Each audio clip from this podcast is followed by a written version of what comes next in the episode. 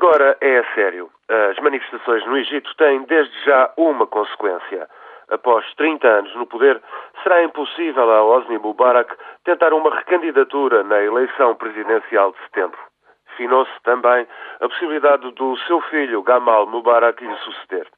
Para as Forças Armadas e Serviços de Segurança, omnipresentes no controle do Estado e nos principais setores económicos, chegou, pois, a hora de preparar a sucessão de Mubarak para preservar o regime. As medidas drásticas de suspensão de serviços de internet e comunicações móveis, a prisão de centenas de opositores, a começar por dirigentes islamitas e líderes sindicais, revelam bem a determinação das Forças Armadas e da Polícia.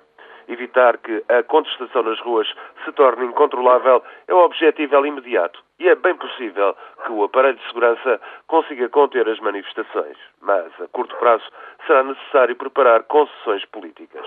Primeiro, no entanto, o regime tentará isolar o inimigo mais perigoso, os irmãos muçulmanos, o histórico movimento islamita do Egito. Só que a influência da Irmandade é tamanha que dificilmente será possível excluir do jogo político a força mais organizada da oposição. Outras organizações laicas da oposição irão exigir, tal como os irmãos muçulmanos, o levantamento do estado de emergência que está em vigor desde 1981.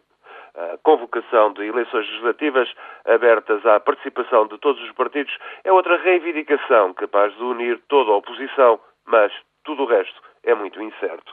O poder no Egito está disperso por muitos centros ligados às Forças Armadas, serviços de segurança, em conluio com meios de negócios que não irão ceder às manifestações de rua. Aumentos de subsídios para reduzir os preços dos produtos essenciais arriscam, por sua vez, desencadear uma crise orçamental e, portanto, a margem de manobra do regime é até bastante limitada. Novos confrontos entre a minoria cristã copta e muçulmanos, atentados provocatórios, tudo é de temer a qualquer momento. O poder no Egito terá, portanto, rapidamente de promover um homem forte para suceder a Mubarak.